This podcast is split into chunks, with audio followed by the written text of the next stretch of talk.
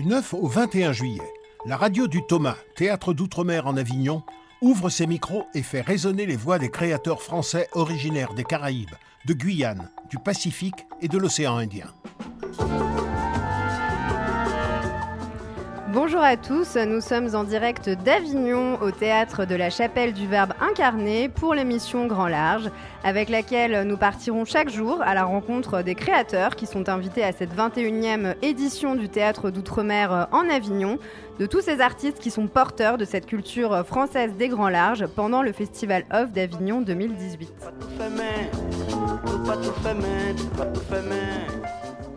Aujourd'hui, euh, nous recevrons euh, Denetem Twambona, philosophe et auteur euh, du livre Fugitif ou Courtu, ainsi que l'un des réalisateurs de cette œuvre en documentaire, Nicolas Klotz, et Edoui Plenel, qui présentait ce matin ce film au théâtre de la Chapelle du Verbe incarné, sera également avec nous. Et nous reviendrons avec Guy Régis sur les lectures RFI. Bonjour Denetem. Bonjour. Bonjour Nicolas et bonjour Edoui. Bonjour. Euh, Edoui Plenel, c'est vraiment euh, une habitude pour vous de venir tous les ans pour présenter euh, le début de ce lancement des écrans du Tout Monde au théâtre de la Chapelle du Verbe incarné? Oui, aujourd'hui, à cause d'un retard de train, euh, j'ai accompagné le débat qui a suivi et pris en route le film. Toutes mes excuses. J'ai fait qu'une infidélité, c'était l'an dernier. En fait, euh, comme je dis souvent en rigolant et par pied de nez au présidentialisme français, c'est notre roche de solutré à l'amicale des Glissantiens euh, autour d'Édouard Glissant. On se retrouvait toujours en juillet pour toutes sortes de débats. Il y a quelques vidéos que vous pouvez trouver glanées là, ici et là, de, de dialogue avec Édouard. Et d'ailleurs, le moment très fort, c'est quand Édouard est rentré dans ce qui allait être son, son agonie longue, euh, est tombé malade. On était là, ici, et c'est un souvenir pour moi très visuel avec euh, Mantia Diawara, qui est euh, un ami de, New York, mais qui est aussi de Mali et de Paris, de Bamako, Bamako, Paris, New York, comme il l'a expliqué dans un livre. Et, il présentait un film qu'il a, qui est un formidable documentaire avec Édouard traversant le retour à l'envoyeur, c'est la traversée de l'Atlantique après la traite négrière. Je reviens chez toi et j'ai des choses à te dire. Et, Edouard n'était pas là. Edouard aurait dû être là. Et, voilà. Donc pour moi, c'est voilà, c'est comme il y a des esprits, hein. il y a il y a, des, êtres qui nous accompagnent, des, petits fantômes sympathiques, des spectres importants. Voilà, en l'occurrence, euh, double maître, c'est comme ça que j'appelais Édouard. Il est là et, venir ici, c'est convoquer cette, œuvre, cette pensée, ce lien entre poétique, politique, euh, qu'il était le seul à, maîtriser de cette façon-là, euh, qui est pour moi, euh, comme je l'ai dit quand il est parti, un, horizon, un imaginaire, pas pour derrière, pour devant. C'est une pensée à venir pour moi, Édouard Glissant.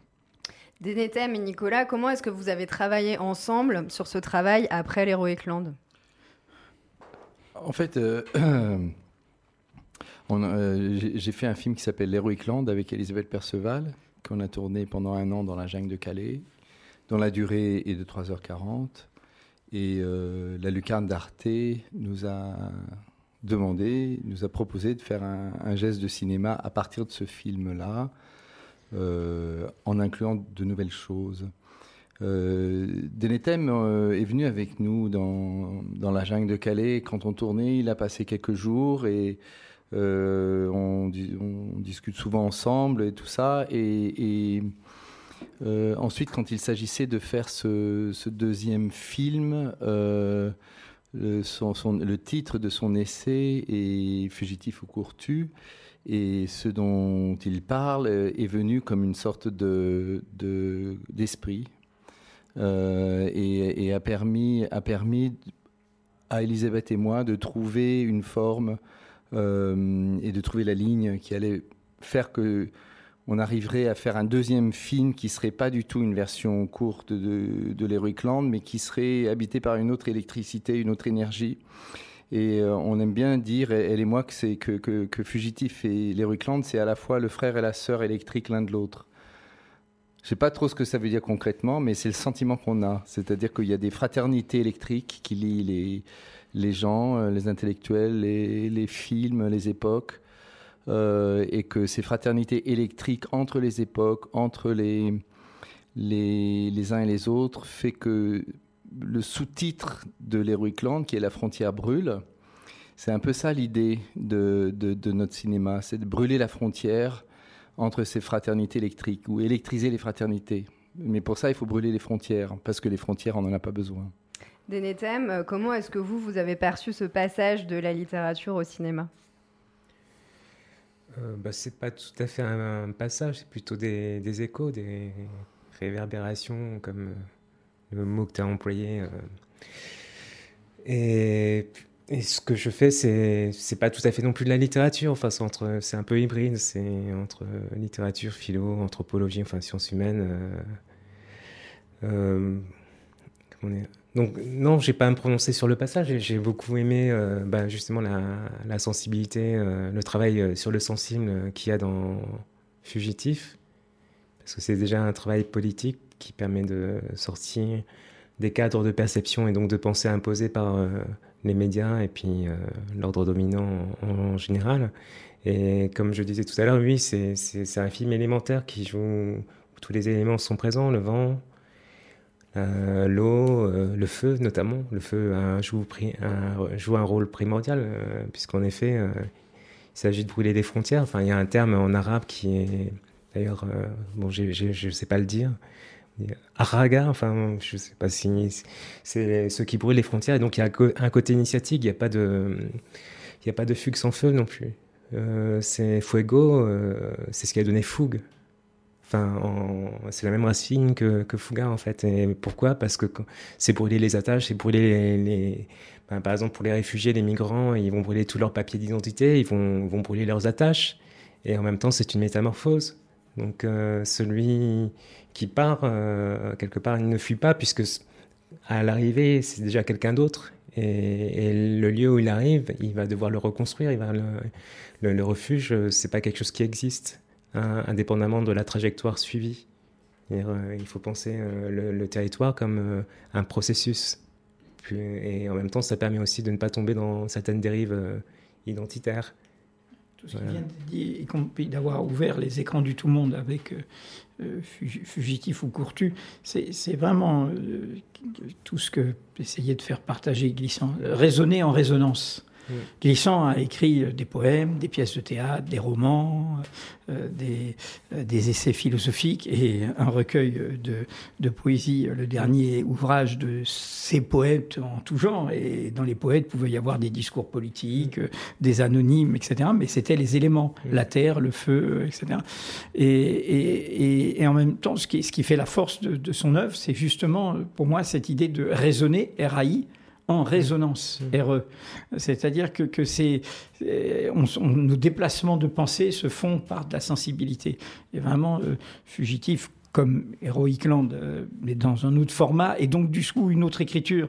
Mais Fugitif est une superbe réussite. Et surtout, il faut le dire pour ceux qui nous écoutent, qui ne l'ont pas vu et qui le verront prochainement sur Arte, euh, par rapport à tout ce qu'ils entendent euh, sur les, peurs qu'on essaye de créer, les caricatures, sur, sur les, les, migrants, les, réfugiés, les exilés, les demandeurs de refuge. eh bien, au plus près du réel, on voit tout à fait autre chose. on voit des belles personnes. On voit que c'est pas la misère du monde qui vient vers nous, mais la jeunesse du monde, une forme de beauté, de vitalité du monde. Euh, on voit que ce n'est pas, c'est nous qui fabriquons cette crise, que ce n'est pas une crise des migrants, d'une sorte de, de, vague qui nous envahirait, mais c'est une crise de l'accueil, de notre incapacité à accueillir, à nous organiser pour tout ça. Et on voit que par un renversement euh, très doux, que, euh, la, euh, par rapport à ces images, euh, y compris, on les met dans une situation, même ce mot, puisqu'il s'agit de la jungle de Calais, on a appelé ça la jungle. C'est-à-dire la jungle, ça veut dire bête sauvage, l'ensauvagement de l'autre. Et on voit qu'en fait, on se trompe. Le sauvage, voilà, on est toujours le sauvage de quelqu'un d'autre, mais, en, clair, que, la barbarisation se fait Hein, du côté de ceux qui dénient ce droit de l'hospitalité, ce droit de, la solidarité. Donc, euh, euh, c'était vraiment très fort. Ce que j'ai dit juste dans le débat, je voudrais juste le dire pour ceux qui écoutent, que, Édouard Glissant avait fait euh, en 2007, donc maintenant ça, a plus de dix ans. Il a été le seul, hein, personne n'avait réagi quand il y a eu, on oublie comment il y a eu des constructions idéologiques avant une je veux dire, les actions terribles qu'il y a aujourd'hui. On oublie qu'en 2007, en France, euh, a été créé un ministère de l'immigration et de l'identité nationale. On oublie que c'était sur un président de droite, Sarkozy, mais que le déteneur de ce détenteur plutôt de ce ministère était socialiste six mois avant, euh, et donc ce poison de Demetem l'a dit, identitaire, c'est-à-dire de l'identité close, de l'identité fermée, de l'identité à racine unique, hein, a été construit comme l'idéologie qui va accompagner le fait de ne pas pouvoir, de ne plus voir, de ne plus être sensible, d'être indifférent, etc. Et, c'est cette actualité-là, enfin c'était très fort de, faire ça, il, faut vraiment. Nicolas, euh, ce qui nous marque dans le film, en tout cas quand on le découvre, euh, c'est cette espèce d'étouffement constant de ces gens qui disent être perpétuellement en prison. Ben, eux n'étouffent pas. C'est les forces de l'ordre, comme on dit, qui, qui les enserrent et c'est le regard dominant sur eux qui les enserre, qui, les, esclavagise leur, euh, leur identité. Parce qu'en en fait, c'est ça, c'est des projections étouffantes sur eux, des préjugés qui sont construits par euh, la manière dont la plupart du temps ils sont filmés euh, par, les, par les médias. Les ramenant sans cesse à des, victimes, les ramener sans cesse dans la boue, comme s'ils vivaient dans la boue, or que c'est tout le contraire. Ils ont fait surgir une, ville de la boue, et que c'est à partir du moment où ils ont réussi justement à faire surgir cette ville de la boue et à développer une sorte de d'avenir, oui, ben, parce que tu, parlais d'une écriture de l'avenir, ben, eux, c'est l'avenir, et ce qu'ils font, c'est des modes de vie qui viennent de l'avenir, et on sent que notre, notre vie et ceux de, nos descendants vont avoir plus à voir avec ce qu'ils sont en train de, construire, de tenter de construire, euh, qu'avec ce qui est en train de tenter de les étouffer, parce que ce qui les étouffe, c'est un monde fini. Euh, c'est un monde fini dans les physiquement. Euh, toi, tu disais le territoire, c'est le processus. Le territoire est un processus. Bah, la lande était un processus, et c'est pas parce qu'ils ont détruit physiquement les maisons, euh, parce qu'il y a quand même 12 000 personnes euh, qui vivaient à la fin. Ils ont fait disparaître en trois jours, l'État a fait disparaître en trois jours 12 000 personnes. C'est quand même de la visibilité, c'est quand même énorme. Et c'est un acte historique euh, extrêmement important. Les gens sont dispersés partout et, vont très très mal, beaucoup de suicides. Le réel est totalement à l'envers de tous les discours qu'on entend c'est des gens que l'on on, veut faire mourir. Il y a beaucoup de morts, on sait combien de morts il y a dans la Méditerranée, mais, c'est tous les. Là, il y a eu, je crois, 600 personnes euh, le week-end dernier. Enfin, j'ai lu euh, ces disparitions, c'est tous les jours. C'est des gens qu'on veut faire mourir, et on est en train d'apprendre à la, population d'accepter la, disparition de la visibilité, mais donc aussi la disparition réelle de de dizaines de, milliers de personnes, si, n'est plus, c'est sans doute beaucoup, beaucoup plus, euh, parce que nous, on ne parle que de, de ces gens magnifiques, euh, héroïques, euh, puissants, très jeunes, qu'on a filmés dans la jungle, qui, sont peut-être les, ce qui retache aussi au travail de Denetem, qui sont les forêts les forêts d'avant, quoi, du, du marronnage. C'est une forêt, la jungle. C'est euh, ces gens sont en train de disparaître et, l'opinion s'en fout complètement. Euh, et je pense que c'est rien par rapport à ce qu'on est en train de découvrir, ce qu'on sait déjà, mais je pense que ça va aller encore beaucoup plus loin, ce qu'on est en train de découvrir par rapport à la Libye, par rapport à, aux horreurs qui se passent euh, ailleurs. Quoi. Donc le monde de demain, il faut, il faut, il faut l'accueillir. Il faut qu'il y ait une pédagogie de l'accueil. Il faut qu'il y ait des actes, des gestes, des, décisions euh, tranchantes. C'est Marie-Josée Monzin, dans son dernier livre, euh, La confiscation, elle, dit euh, il faut des, des, commencements radicaux. Pour mettre fin à des, à, des, à, des, à des cycles de terreur, il faut des recommencements ou des commencements radicaux. Euh, il faut recommencer, il faut commencer, il faut, changer tout de suite et, autrement. C'est une belle parole, mais je pense qu'on peut, dans sa manière de travailler, que ce soit à travers le cinéma, que ce soit à travers euh, un média comme Mediapart ou à travers le, travail de Den, Den euh, des commencements radicaux tous les jours et pas, s'enfermer dans la, petite musique de la, défaite. Je vous propose d'écouter un extrait de ce film dans lequel un des migrants témoigne justement de leur quotidien. كانت بلاد الحدود وكم فرندا بنفتح عارف الوضع اللي كان عندنا وبين وبين. يحاولوا قدام. تمت بقينا تعبانين لحد المسافة. نحن ما عارفين شنو واقع ولا شنو يا شارعنا. يا شارعنا. نحن شيء مهبلين ماشيين بالطوابير دي عطشانين وجيعانين. مارين مسافة طويلة. شافنا كله بقول هذا المهجرين من أفريقيا جايين عابرين. ما عارفين البهم. مشوار طويل لسه مسافة طويلة ووضع كاسر بهم لكن ربك يعلم بينا نحن كيف حاولنا وفي الطريق الصعب نحن حاولنا فيه. مشينا مشوار لكن ربك غالب هذا العمر الكاين به أوكي دوت كوم جينجل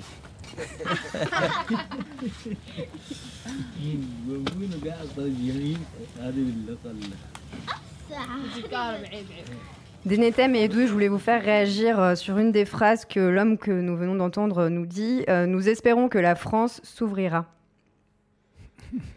Euh, bah, L'espoir, c'est fait pour les désespérés, mais bon. Euh, je, je sais pas que c'est. En, fait, déjà, faut pas raisonner, je pense, juste sur le plan. Après, eux, ils vivaient ce qu'ils ont vécu, ils l'ont vécu en France. Mais vous savez très bien que ce qui se passe en France, c'est lié à la politique européenne en général. Donc, euh, est-ce que le- l'Europe va s'ouvrir? Elle n'en prend pas la pente. Euh, parce qu'il y a tout un. Mais pour comprendre cela, il, faut voir euh, comment ça fonctionne d'un point de vue systémique. C'est-à-dire comment on utilise la peur depuis maintenant des décennies. Enfin, c'est pas une tactique nouvelle pour gouverner les gens. Et, et le migrant, c'est la figure de, l'ennemi intérieur et extérieur qui est parfait pour cette gouvernementalité de, de la peur. Euh, notamment avec euh, de- depuis euh, le 11 septembre, ça n'a fait que le 11 septembre, ça, a vraiment renforcé ces dynamiques qui, étaient déjà présentes, puisque en plus, vu nos interventions, une grande partie des migrants viennent des pays dits du Moyen-Orient ou alors d'Afrique, dont une partie, pas beaucoup de, musulmans. Euh, et il y a aussi le, le- fait que pourquoi ça, ça va avoir du mal à s'ouvrir, parce qu'il y a beaucoup d'intérêts, beaucoup de gens, beaucoup de, de corporations, d'institutions qui, qui ont tout à gagner à, à ne pas ouvrir. Et d'abord, ce n'est pas complètement fermé, c'est- du tri. Euh, C'est-à-dire que vous avez euh, des institutions qui ne sont pas du tout contrôlées d'un point de vue démocratique comme Frontex. Vous avez tous les dispositifs d'externalisation des, frontières euh, mis en place par l'Europe qui euh, embrigade en fait des États comme l'Algérie, euh, la Libye, la, Mauritanie, enfin des États. On peut pas toujours parler d'États hein, d'ailleurs pour la Libye. Euh, pourquoi? Parce que ça permet, eux, ils peuvent, n'étant pas assujettis à, une opinion publique vraiment et, à ce qu'on appelle les droits de l'homme, on leur laisse faire le sale travail. On sait très bien que euh, euh, ceux, qui attrapent en Algérie euh, les, migrants, souvent ils les relâchent en plein désert.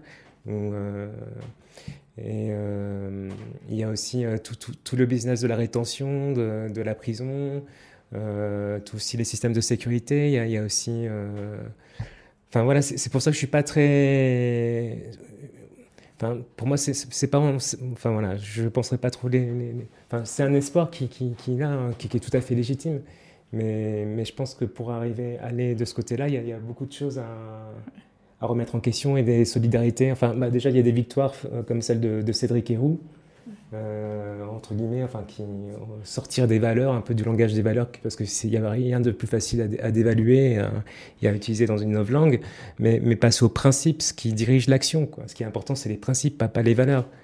Euh, voilà, comme celui, le principe de solidarité. De, de fraternité, De fraternité, Conseil constitutionnel. On va Voilà. voir, euh, on va On voir euh, ce qu'il en sera dans, dans les, dans Mm. les actes. Mais je pense que cette décision du Conseil constitutionnel n'est pas indifférente euh, euh, au climat de, ce, de mobilisation c'est au ça. plus profond de la société, puisque le Conseil constitutionnel, jusqu'ici, avait laissé passer toutes les régressions sur les droits fondamentaux à propos de l'état d'urgence, etc.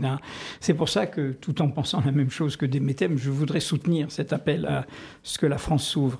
Parce que dans notre discours politique de résignation en France, il y a toujours une façon, et pas seulement en France, d'utiliser l'Europe comme un argument de la résignation. C'est l'Europe. C'est compliqué l'Europe.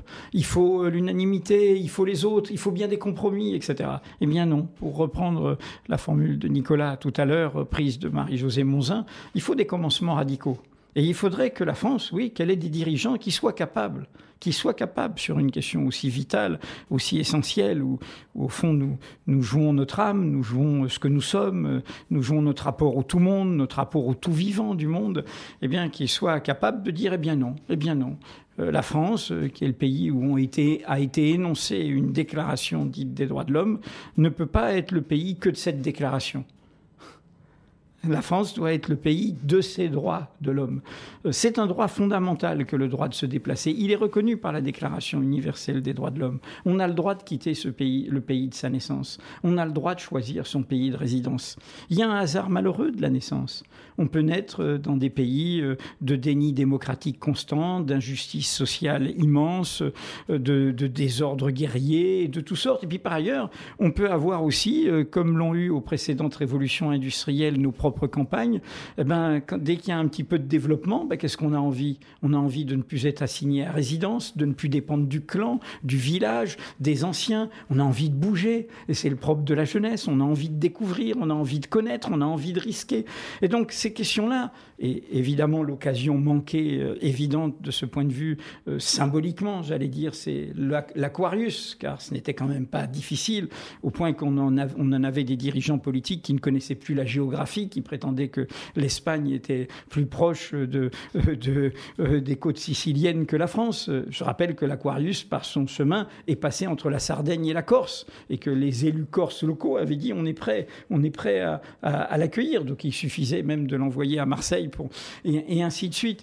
Je dis ça parce qu'on l'oublie, mais quand il y a eu, avec les arguments euh, sécuritaires, les attentats, la France n'a eu aucun problème, les dirigeants français, à mettre en suspens les règles européennes, à sortir des règles qui la lient sur justement les droits humains fondamentaux. Hein, j'ai oublié le, c'est une clause qui permet à un moment, pour une situation d'exception, d'être comme, comme euh, l'Europe regarde la Russie de Poutine. Pendant un moment, la France était, a été hors les clous, pas, un petit moment, au point que ça a été un argument pour dire on doit faire rentrer l'état d'urgence dans le droit commun. Et, c'était exceptionnel d'entendre ça dans la bouche, en l'occurrence c'était sous François Hollande, euh, les mêmes qui disaient euh, sur la finance on ne peut pas sortir des règles européennes les mêmes sur la contrainte économique, sur la contrainte budgétaire.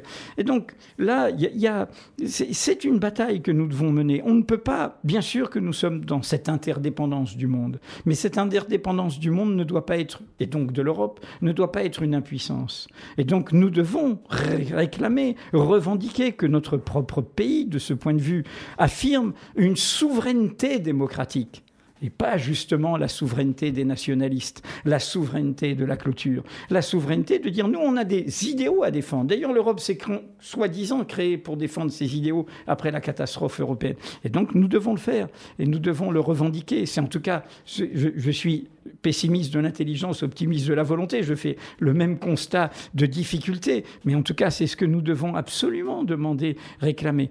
Parce que parce que c'est vital. Cette question des migrants, je, n'arrête pas de le répéter depuis, bon, au nom de Mediapart, mais, mais c'est notre épreuve du 21e siècle. Bien sûr que tout est imbriqué, les questions sociales, euh, euh, la crise écologique, enfin, il y a mille choses qui, qui s'imbriquent et qui sont au cœur de nos défis. Mais autour de cette question, comme au coup autour des apatrides, autour des parias, autour des réfugiés de l'entre-deux-guerres, autour de tout ce que Hannah Arendt a décrit comme étant au cœur de la façon dont le totalitarisme euh, euh, euh, s'est banalisé, au fond, a créé l'indifférence. Il y a cette question-là. C'est cette question-là qui, qui est le cœur. Et si nous ne sommes pas au rendez-vous de cela, nous laisserons nous laisserons se défaire nos propres solidarités, car c'est une pédagogie de l'égoïsme, du chacun pour soi, du rapport du plus fort, du rapport de domination. Bon, donc c'est une pédagogie destructrice. Et on le disait dans le débat aujourd'hui, quand on voit la destruction de la jungle de Calais, on la voit comme une répétition de quoi? Eh bien la destruction de la ZAD de Notre-Dame-des-Landes, c'est-à-dire de tout ce qui s'invente aussi d'alternatifs dans d'autres territoires. Pardon, je suis trop long. Je vous remercie tous les trois euh, d'être venus nous présenter euh, ce documentaire qu'on retrouvera à quelle date sur Arte? Euh, je ne sais pas encore, ça va être l'automne, je pense, mais, mais on vient de le finir, c'est quasiment la première projection. Euh. Bon, en tout cas, vous retrouverez l'information de diffusion sur le site de la chapelle du Verbe incarné. Je vous propose quelques mots d'Edouard Glissant.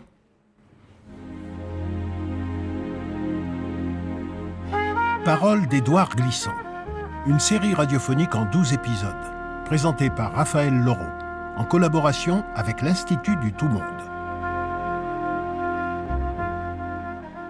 1995. Tout comme Ségalène, Saint John Perse fut l'une des principales sources de la poétique d'Édouard Glissant. En dépit d'une relation ambivalente à l'égard du poète guadeloupéen, dont il observait l'œuvre au prisme de la dialectique, de l'ancrage et du départ, du lieu et du monde, du particulier et de l'universel, il ne cessa de le convoquer tout au long de son œuvre. Fervent lecteur des souvenirs inscrits dans Éloge, admirateur des processus de listage que l'on retrouve dans Anabase, Édouard Glissant évoque ici la nature et les paysages antillais comme exemple d'éléments du réel que la poésie de Perse est parvenue à restituer. Derrière ces mots, c'est aussi toute son admiration que l'on entend envers ce poète en permanent exil. Le poème de Perse, euh, c'est toujours une caravane qui, à l'aube, s'ébranle et se, met en, chemin.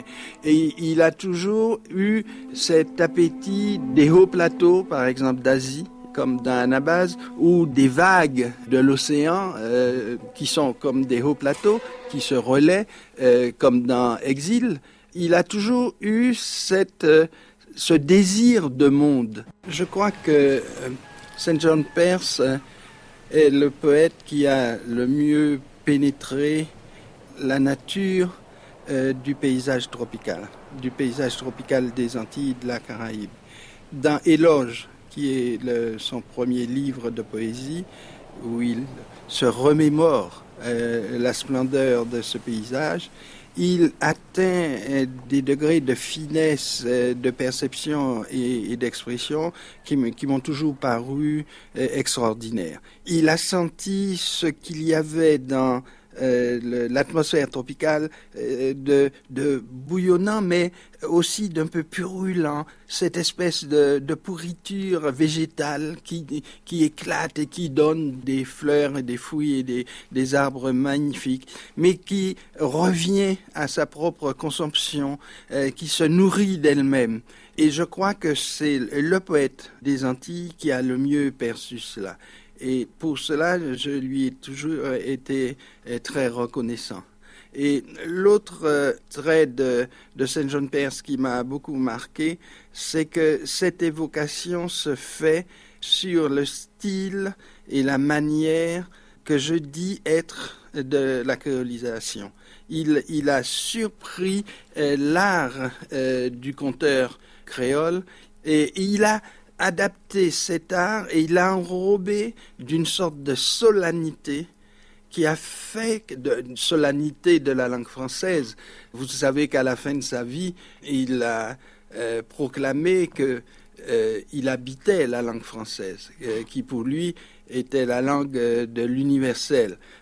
moi, je ne suis pas tellement d'accord, mais enfin, c'était cet art de dire, par exemple, quand il dit pour moi, j'ai retiré mes pieds.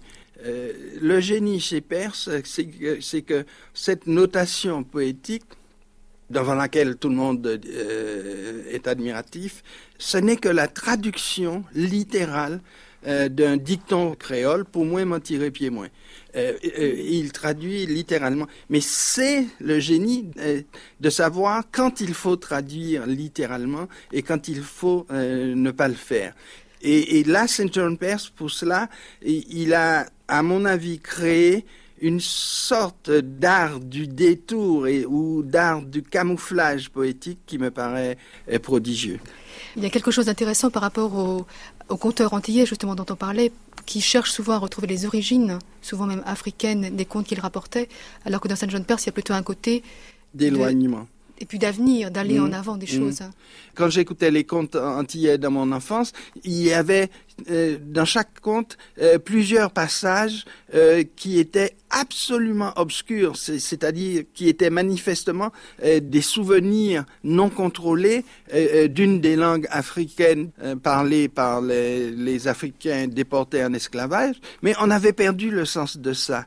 Et le conteur quand même disait ces passages.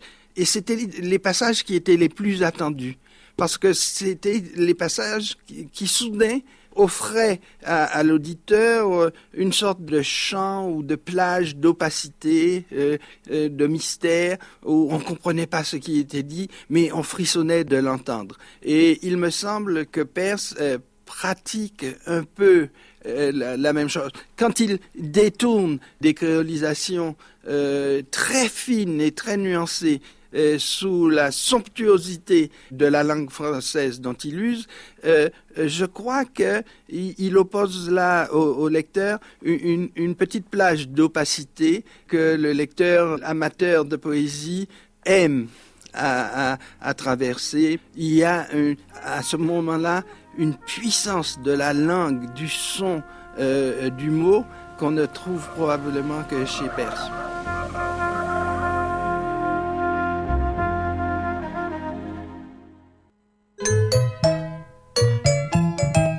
Vous écoutez Grand Large sur la radio du Thomas, théâtre d'outre-mer en Avignon. Bonjour euh, Guy Régis Junior. Bonjour. Alors vous êtes écrivain, metteur en scène, comédien et réalisateur. Vous êtes de passage à Avignon pour euh, Ça va, ça va le monde, un mhm. cycle de lecture qui est présenté par RFI et qui se déroule du 14 au 19 juillet à 11h au jardin euh, de la rue de Mons. Et vous allez présenter votre dernier texte, Les cinq fois où j'ai vu mon père. Est-ce que vous pouvez nous en dire un peu plus sur ce nouveau texte? Bonjour, ben, je suis déjà très très content d'être là. Il faisait un peu frais à Paris ici. Ah, ici il ne fait pas frais. Oui, voilà, donc c'est super bien, très beau soleil comme chez moi. Je reviens dans le festival, j'étais en 2011, là je reviens pour cette lecture, je suis très très content de cela. Ma nouvelle pièce, j'aime bien commencer par ce petit texte. Il n'est bien sûr pas encore mort, il est bien en vie mon père. Il ne donne toujours pas de nouvelles, mais tout semble aller. Il a pris sa retraite, vit comme vit un occidental au repos.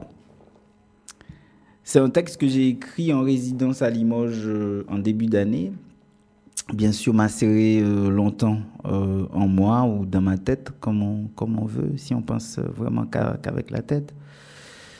Et l'idée, c'est de résoudre un problème que j'ai pas pu résoudre depuis petit, euh, parce que mon père, je l'ai vu vraiment cinq fois de ma vie. Et comment vivre avec cette absence et comment aussi ne pas, ne pas en faire une raison d'être d'être mal, d'être euh, aigre. Et surtout à 44 ans, à l'âge que j'ai, je pense que c'est plus le moment de, de régler des problèmes euh, avec son père dans la dureté, mais plutôt dans le calme et dans la réflexion. Et surtout que lui, il est vraiment à la retraite. ne pas déranger trop sa retraite. Et, euh, mais tout en posant la question de euh, c'est quoi l'absence d'un père dans un pays comme Haïti ou dans la Caraïbe on souffre énormément de ça ou dans le monde entier les gens ont quand même vécu l'absence d'un membre de la famille, du père assez souvent, de la mère possible. Et moi j'ai essayé de répondre à cette question en me demandant euh, c'est quoi le pays dans lequel mon père vivait, c'est quoi la réalité sociale économique et politique qui a pu faire qu'ils partent parce que majoritairement, c'est les hommes qui partent. Euh, si vous regardez bien les migrants qui viennent en majorité, c'est les hommes. Et qu'est-ce qu'on demande à un homme dans une maison si ce n'est que d'apporter de l'argent dans un pays où il y en a peu, où il y a peu de travail et que tout l'amour est réservé surtout à la mère et l'homme, il n'a que ça à donner? Voilà. Et euh, j'ai pu répondre à la question, j'espère, euh, dans ce texte-là, euh, en mêlant aussi le pays, la réalité sociale, la réalité politique aussi. Mon père est parti à un moment où, où c'était la fin de la dictature et où il y avait énormément de, de turbulences. Et il est resté dans un pays, les États-Unis, il vit dans une petite ville à Pennsylvanie. J'ai eu la chance de le voir là, très loin de son pays. Et avec un vrai, un vrai écart, en fait. En fait, il a, il a, il a comme tourné la page. Euh, bon, il y a tout, tout humain a, droit à ce qu'il souhaite, à hein, ce qu'il rêve. Et lui, il a, il a réussi à avoir ça. Alors qu'en fait, la majorité des Haïtiens, quand ils partent, comme beaucoup euh, dans d'autres pays, quand ils construisent une diaspora, c'est pour envoyer de l'argent ou envoyer chercher les autres pour qu'ils viennent là où ça va mieux, en Occident, là où il vit le repos. voilà ce que ça raconte. J'espère avoir tout raconté. Et puis, il y a toujours chez moi cette petite pique sur l'Occident parce qu'il y a le fait que l'Occident a avalé mon père. C'est-à-dire là où, là où justement il peut être mieux, mais aussi la question que je me pose sur la retraite en Occident aussi. C'est-à-dire, euh, il y a, moi je rencontre souvent des gens, et d'ailleurs ce festival est bien, est bien l'exemple de cela. Dans toutes les salles, il y a que des vieux. Et chez moi, il y a, il y a, bon, il y a peu de jeunes. Vous parlez avec quelqu'un qui vient d'un pays où 80% a, moins de 25 ans. forcément, Donc la différence est vraiment énorme. Et donc, euh, euh, j'aime bien comparer, comparer les deux et voir. Euh, euh oui, voilà, dans, dans, un pays où les gens travaillent vraiment pour aller vers la retraite, c'est-à-dire à un moment où ils n'ont plus besoin de travailler et où leur vie est réservée à s'occuper à vivre. Profiter. du coup, comment est-ce que ça va se passer, euh, cette lecture? Est-ce que c'est vous qui allez la faire? Est-ce qu'il va y avoir des comédiens? Comment est-ce que vous avez mis ça en place? Alors à Avignon, euh, Avignon, non, le, RFI qui organise ces, lectures, ils m'ont proposé de, la faire. Moi, j'ai pas voulu parce que j'aime bien le travail de Amel Roussel, que je connais entre autres, et qui avait déjà lu certains de mes textes, qui, me parle souvent de, mes textes j'ai trouvé que c'était très intéressant qu'il qu'il le fasse, qu'il fasse lui-même cette lecture. Et puis, il invite un comédien. Il m'avait pareil demandé est-ce que je pense que c'est des comédiens plutôt euh, euh, francophones entre guillemets. Euh, euh je, lui dit non. Je, si, si c'est lu par un Australien, ça me va parce que tous on a des problèmes d'absence, quel que soit le lieu où l'on est dans le monde. Donc j'attends une lecture d'un comédien belge. Euh, il est assisté par quelqu'un qui vient souvent en Haïti, euh, Caroline Berliner. Voilà. D'accord. Et euh, est-ce que vous connaissez un petit peu, j'imagine, le principe du théâtre de la chapelle avec ces échanges, ces rencontres qui réunissent un petit peu les compagnies d'outre-mer? Qu'est-ce que vous en pensez, vous, de créer justement un endroit comme ça où on peut échanger sur les problèmes, sur les envies artistiques? C'est important? C'est le Thomas hein, que ça s'appelait avant. Exactement. Ça s'appelle toujours pareil. C'est le théâtre d'outre-mer en Avignon, au théâtre de la Chapelle au du théâtre de la Chapelle, non, mais j'ai eu la chance la première année.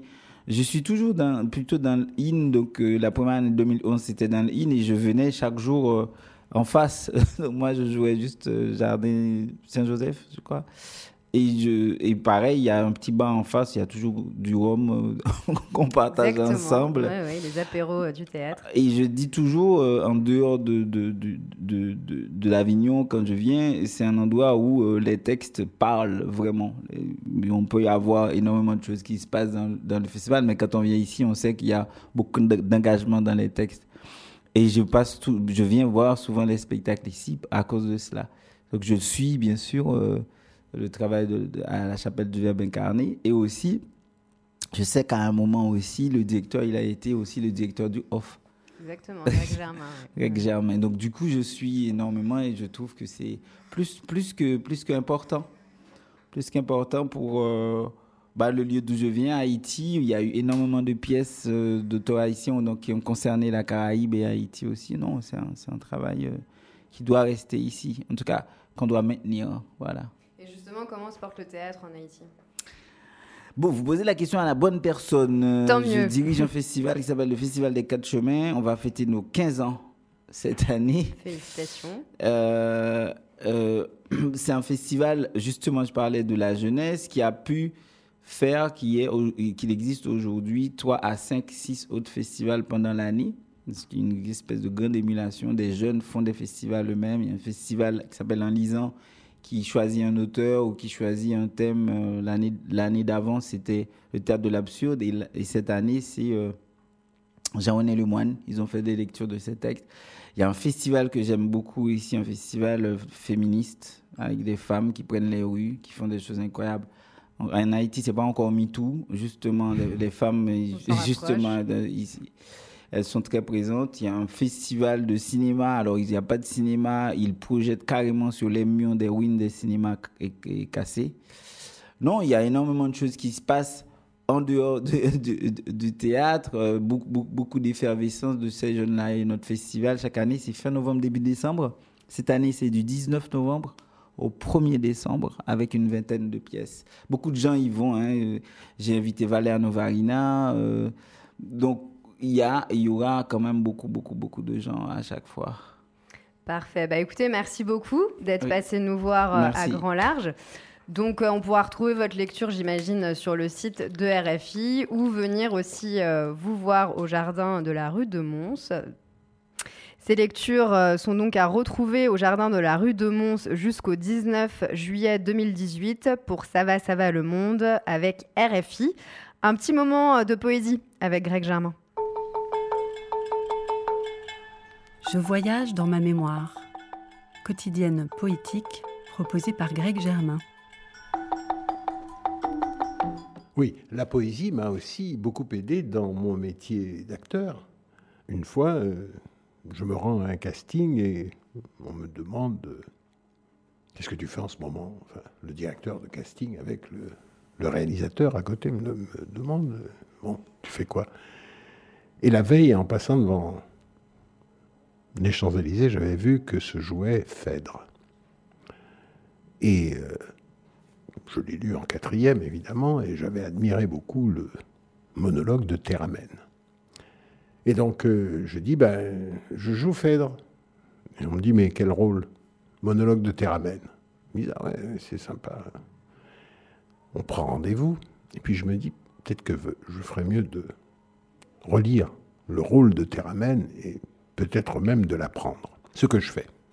Vous vous souvenez un petit peu de Phèdre. Hein? Phèdre euh, est mariée à Thésée. Elle est amoureuse du fils de Thésée, Hippolyte.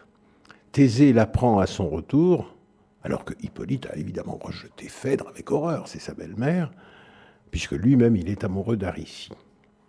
Alors, quand Thésée apprend que son fils, puisque Phèdre lui dit que c'est Hippolyte qui est amoureux d'elle, évidemment, euh, Thésée, pardon, foudrage, il enferme Aricie, il bannit Hippolyte euh, tout en demandant à Neptune de le venger.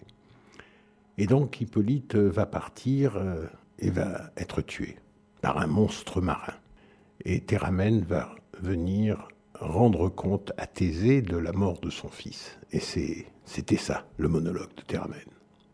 Alors je vais vous en dire un petit morceau parce qu'il est assez long.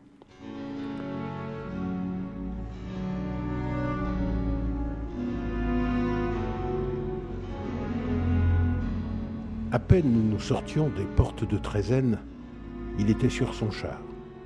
Ses gardes affligés imitaient son silence autour de lui rangé. Il suivait tout pensif le chemin de Mycène. Sa main sur les chevaux laissait flotter les rênes. Ces superbes coursiers qu'on voyait autrefois, pleins d'une ardeur si noble obéir à sa voix, l'œil morne maintenant et la tête baissée, semblaient se conformer à sa triste pensée. Un effroyable cri sortit du fond des flots, désert en ce moment à troubler le repos. Et du sein de la terre, une voix formidable répond en gémissant à ce cri redoutable. Jusqu'au fond de nos cœurs, notre sang s'est glacé. Des coursiers attentifs, le crin s'est hérissé. Cependant, sur le dos de la plaine liquide, s'élève à gros bouillon une montagne humide. L'onde approche, se brise et vomit à nos yeux parmi des flots d'écume un monstre furieux. Son front large est armé de cornes menaçantes, tout son corps est couvert d'écailles jaunissantes. Indomptable taureau, dragon impétueux, sa croupe se recourbe en repli tortueux. Ses longs mugissements font trembler le rivage. Le ciel, avec horreur, voit ce monstre sauvage. La terre s'en émeut, l'air en est affecté, le flot qui la porta recule, épouvanté. Tout fuit, et sans s'armer d'un courage inutile, dans le temple voisin, chacun cherche un asile. Hippolyte, lui seul, digne fils d'un héros, arrête ses coursiers, saisit ses javelots, pousse au monstre et d'un dard lancé d'une main sûre, il lui fait dans le flanc une large blessure. De rage et de douleur, le monstre bondissant vient aux pieds des chevaux tomber en mugissant, se roule et leur présente une gueule enflammée qui les couvre de feu, de sang et de fumée. La frayeur les emporte, et sourds à cette voix, ils ne connaissent plus ni le frein ni la voix.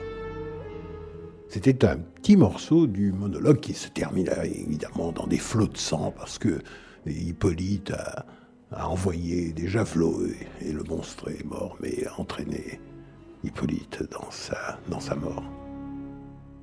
Grand Large, c'est terminé pour aujourd'hui. C'était Savannah Massé et à la technique Alice Baudouin. On vous retrouve évidemment demain pour continuer euh, à parler des écrans du tout monde et nous recevrons également euh, les artistes du spectacle Ton beau capitaine et le Tour du Pacifique en 80 pas. D'ici là, vous pouvez euh, réécouter cette émission en podcast sur le site verbeincarné.fr ainsi que sur notre page Facebook et sur Aligre FM 93.1.